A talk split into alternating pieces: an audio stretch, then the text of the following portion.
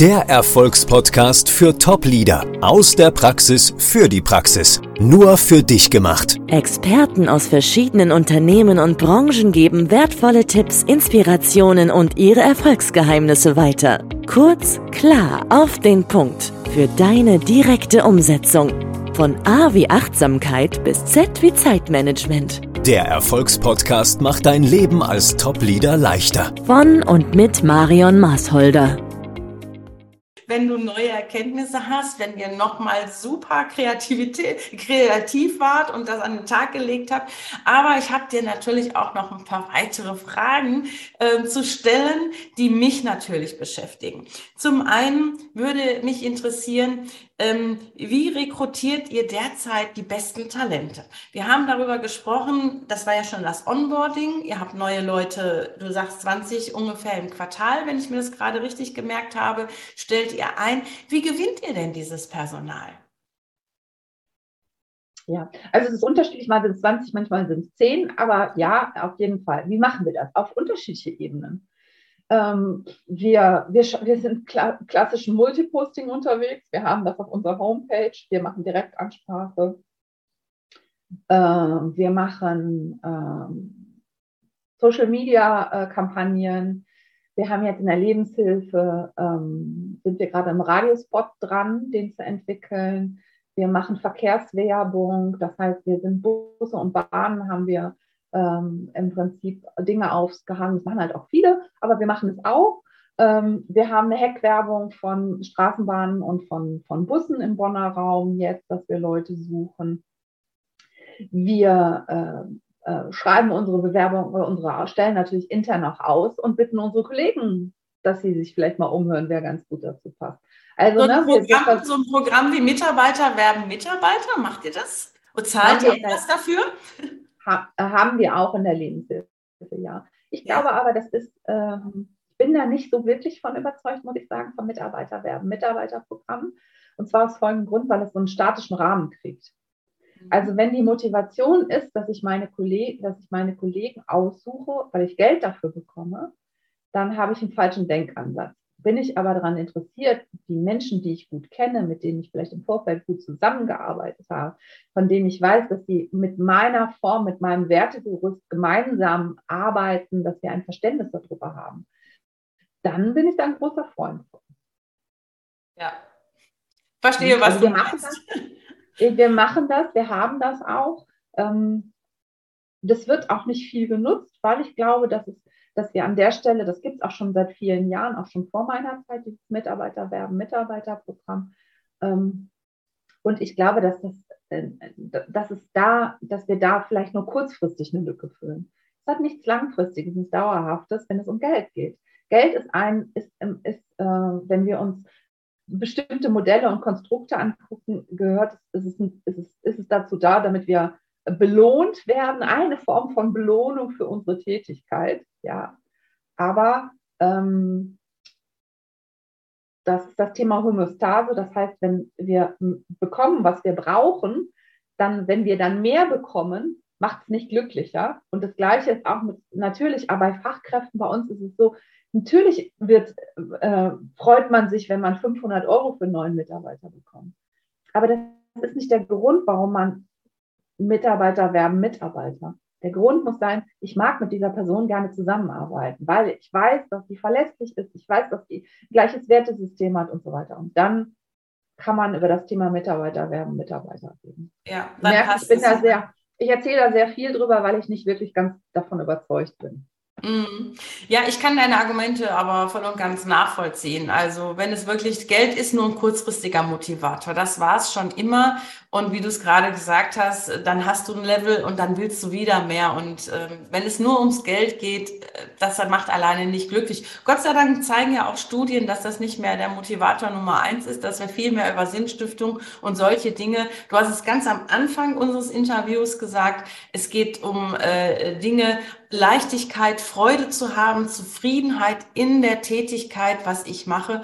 Und das steht, glaube ich, gerade bei der New Generation an erster Stelle. Also das zeigen ja auch viele Studien, dass die tatsächlich nach solchen Arbeitgebern Ausschau halten, wo, wo so eine Work-Life-Balance, ich finde das ein bisschen blöd, das Wort Work-Life-Balance wird aber genutzt und jeder weiß, was darunter zu verstehen ist, weil ich finde, ich kann das eine mit dem anderen gar nicht so wirklich abgrenzen. Und wenn ich richtig Spaß an was habe, wann bin ich gut? Wenn ich Spaß an irgendwas habe. Deswegen gehe ich einem Hobby nach, ja, weil ich Spaß dran habe. Und wenn die Arbeit Spaß macht, geht es auch leichter von der Hand. Man ist kreativer, man kriegt viel mehr PS auf die Straße. Also von daher, glaube ich, ist man da echt auf dem richtigen Weg. Euer Personal, ihr sucht es wirklich auf vielen Kanälen, Radio, Social Media, auf der Homepage, äh, mit Radiospots, mit irgendwelchen Hacks auf Straßenbahnen, Bussen und dergleichen. Wie macht ihr das denn jetzt? Jetzt findet ihr Leute, die bewerben sich bei euch. Wie schnell seid ihr denn mit der Rekrutierung, mit der Einstellung, mit dem Prozess? Sehr schnell. Äh, wir, äh, wir, ähm, das liegt sicherlich auch an mir, weil ich äh, sehr temporeich unterwegs bin. Das mhm. ist aber auch wichtig, weil. Das kann ich ähm, bestätigen.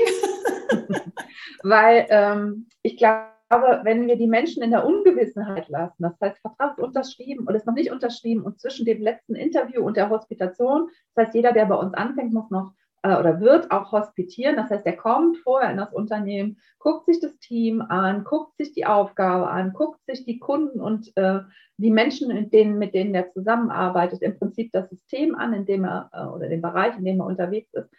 Ähm, und dann entscheidet man gemeinsam, passt oder passt nicht. Und dann muss im Prinzip ein ganz schneller Prozess starten. Warum Manchmal haben die natürlich auch Warum macht ihr das mit der Hospitation? Ist das speziell auf euer Unternehmen zugeschnitten oder würdest du das jedem Unternehmen empfehlen? Immer. Ich würde das jedem Unternehmen empfehlen. Ähm, wäre für mich auch, wenn ich, wenn ich irgendwann in diesem Leben vielleicht nochmal mir eine neue Stelle suche, was ich nicht glaube, weil ich bin sehr glücklich dort, wo ich gerade bin, das zum Thema angekommen und Bindung zum Unternehmen, ähm, dann wäre das für mich eine Grundvoraussetzung, mich zu entscheiden, ob ich dahin will oder nicht. Wer mir den Einblick, wenn, also Ne? Ich fahre doch auch nicht in Urlaub, ohne vorher Bilder gesehen zu haben. Ähm, und vielleicht auch nochmal irgendwelche Bewertungen gelesen zu haben.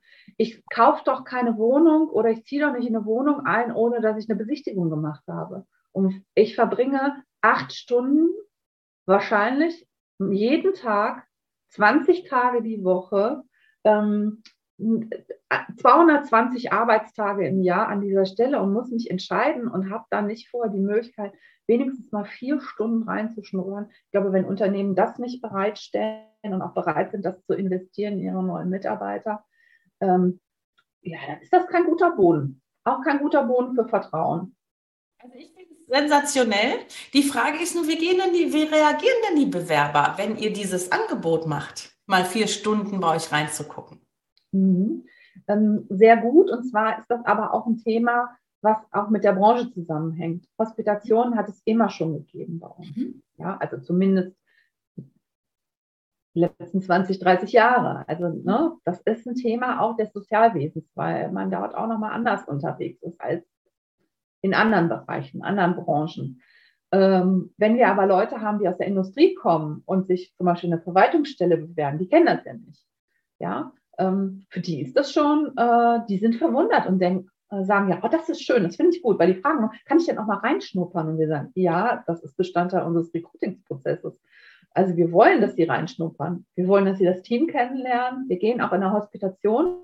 Es ist nicht so, dass die nur mit einer Person sind. Wir gehen durchs Haus, wir stellen die Leute vor. Wir sagen, das ist Herr, ähm, das ist Marion Marfolder, die fängt bei uns möglicherweise am 1.6. an in äh, im Bereich Personalentwicklung und ähm, heute ist Ihr Hospitationstag und dann sagen die anderen alle, ja, herzlich willkommen, wünschen Ihnen einen schönen Tag, freuen uns, wenn wir uns vielleicht irgendwann in der Zukunft nochmal sehen. Das ist ein Bestandteil bei uns.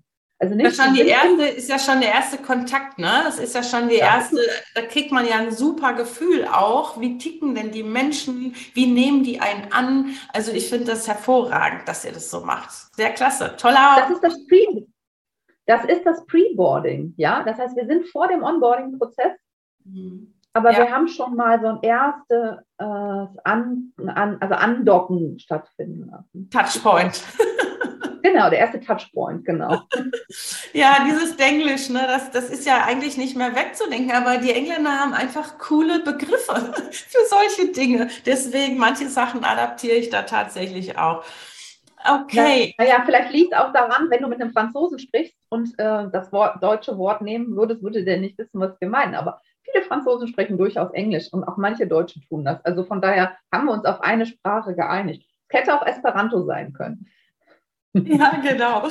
Ähm, wie wählt ihr denn derzeit eure Führungskräfte aus? Also wir haben jetzt über das, die Neueinstellungen gerade gesprochen, aber wenn ihr eine Führungsposition intern zu besetzen habt, wie geht ihr denn davor? Also wir gucken uns schon an, wie die Leute äh, unterwegs sind. Wie, wie, wie haben sie ihre Führung möglicherweise schon im Vorfeld im Unternehmen erlebt. Wir holen uns ähm, Informationen oder wir holen uns ein Feedback äh, von den Führungskräften der, der potenziellen Führungskraft. Ähm, wir begleiten die natürlich auch. Wir bieten ihnen an, dass wir ihnen Fortbildung äh, individualisiert raussuchen. Wir sind jetzt gerade dabei, ein Führungskräfteprogramm, was standardisiert bei uns im Fortbildungskatalog, also in der Lebenshilfe haben wir einen Fortbildungskatalog mit über 50 Fortbildungen, die wir in-house durchführen. Für 2022. Ähm, das wird auch noch weiter wachsen. Äh, da wird es auch noch Führungskräfte ähm, ähm, Trainings geben, modularerweise, also modularer äh, Form, wo sich für potenzielle Führungskräfte oder Führungskräfte, die vielleicht von außen dazukommen und ähm, die sich da im Prinzip auch Wissen rausziehen können und erstmal auch mit Themen auch wiederum, weil es eine Inhouse ist, untereinander austauschen können. Da sitzen wir gerade dran, da so begleiten wir die. Ähm, wir haben in der Lebenshilfe ein Mentorprogramm auch. Das gab es auch schon vor meiner Zeit da sitzen wir natürlich weiter dran, ähm, das weiterzuentwickeln. Ähm, ja, und dann ist es natürlich so, bist du als Führungskraft bei uns da, hat ja deine Führungskraft auch eine Verantwortung für dich als Führungskraft. Ne? Du bist ja auch Mitarbeiter, darf man ja auch nicht vergessen. Und äh, da kommt wiederum die Führungskraft der neuen Führungskraft ins Spiel. Ne? Ähm, wir haben eine, ähm, eine, Probezeit von sechs Monaten.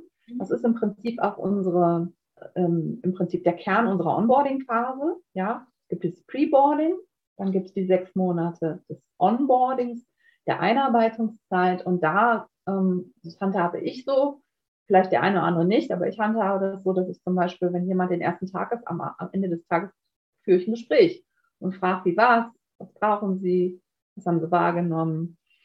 Ähm, dann mache ich das nach einer Woche, wieder ein Gespräch, dann mache ich das nach einem Monat, dann mache ich das zur Hälfte der Probezeit und ähm, zu Beginn des sechsten Monats auch nochmal, wo ich mich committe, wollen wir weitergehen oder wollen wir nicht weitergehen. Also ich habe im Prinzip äh, vier Stellen, an denen ich äh, im Onboarding als Führungskraft meinen neuen Mitarbeiter begleite.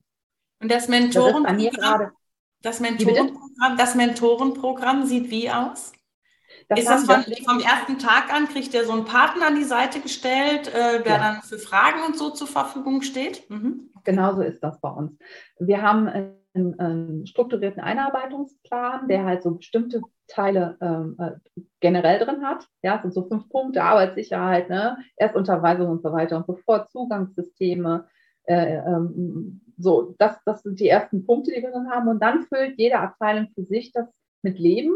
Was brauchen die? Wo, äh, welche technischen Informationen, welche strukturellen Informationen, äh, welche Arbeitsmittel im Sinne von äh, Dateien, von Informationen, von Wissen. So. Ähm, wir haben ein Wissensmanagementsystem, ähm, mit dem wir arbeiten. Und das ist auch so der erste Punkt. Wenn die reinkommen, dann lassen wir sie einfach auch mal sich die Prozesse bei uns erstmal in ganz in Ruhe. Die haben Zeit, eine Woche lang sich mit den unterschiedlichen Prozessen mal zu beschäftigen, um die Fragen dann zu stellen. Und die stellen ja an ihren Mentor oder Mentorin und die stellen die an mich, wenn ich als Führungskraft dort äh, verantwortlich bin in der Einarbeitung, auch an mich äh, dann entsprechend. Also Mentoren halte ich auch für, für ein, ein ganz elementares Tool, ein einfaches Tool im Grunde auch, ne, wo man jemanden an die Hand bekommt. Das schafft ja auch wieder Vertrauen. Erstmal zu dieser Person speziell, aber auch natürlich zum Unternehmen, dass man nicht alleine gelassen wird. Du hast vorhin das Wort Sicherheit auch genannt, gesagt. Ne? Das gibt mir auch ein Stück weit Sicherheit. Ich glaube, gerade neuen Mitarbeitern gibt das unheimlich viel Sicherheit, wenn sie jemanden haben, den sie immer mal ansprechen können und fragen können. Das geht ja mit ganz einfachen Dingen im Grunde los und steigert sich dann bis hinterher zu umfangreichen Prozessen, die vielleicht im Unternehmen ablaufen. Ne? Also Claudia, das ist natürlich ein, ein Wahnsinnstipp, äh, wenn Unternehmen das nicht tatsächlich schon machen, mit Mentorenprogrammen zu arbeiten. Das kostet nichts und schafft natürlich Vertrauen. Das lassen wir an der Stelle jetzt einfach mal so stehen. Ich bedanke mich ganz herzlich äh, bei dir für dieses tolle Gespräch, für die Einblicke, die du uns gegeben hast in diesen Wertekompass, in das Onboarding und natürlich auch in die Begleitung, wenn ihr neue Mitarbeiter eingestellt und ausgewählt habt. Ich denke, das war nicht unser letztes Gespräch, aber an dieser Stelle erstmal herzlichen Dank dafür. Und ähm, ja, ich äh, hoffe, wir werden in naher Zukunft dann nochmal ein weiteres Gespräch über viele andere Dinge sprechen. Dankeschön. Ja, viel, äh, vielen Dank auch an dich, Marion. Ähm, wie du wahrscheinlich gemerkt hast, ich rede gerne über das, was ich tue. Ähm, das ist, glaube ich, rübergekommen. Und von daher hatte ich große Freude an dem Interview. Dankeschön. Viel Leidenschaft. Dankeschön, Claudia. Der Erfolgspodcast für Top-Leader aus der Praxis für die Praxis. Nur für dich gemacht. Experten aus verschiedenen Unternehmen und Branchen geben wertvolle Tipps, Inspirationen und ihre Erfolgsgeheimnisse weiter. Kurz, klar, auf den Punkt. Für deine direkte Umsetzung. Von A wie Achtsamkeit bis Z wie Zeitmanagement. Der Erfolgspodcast macht dein Leben als Top-Leader leichter. Von und mit Marion Maasholder.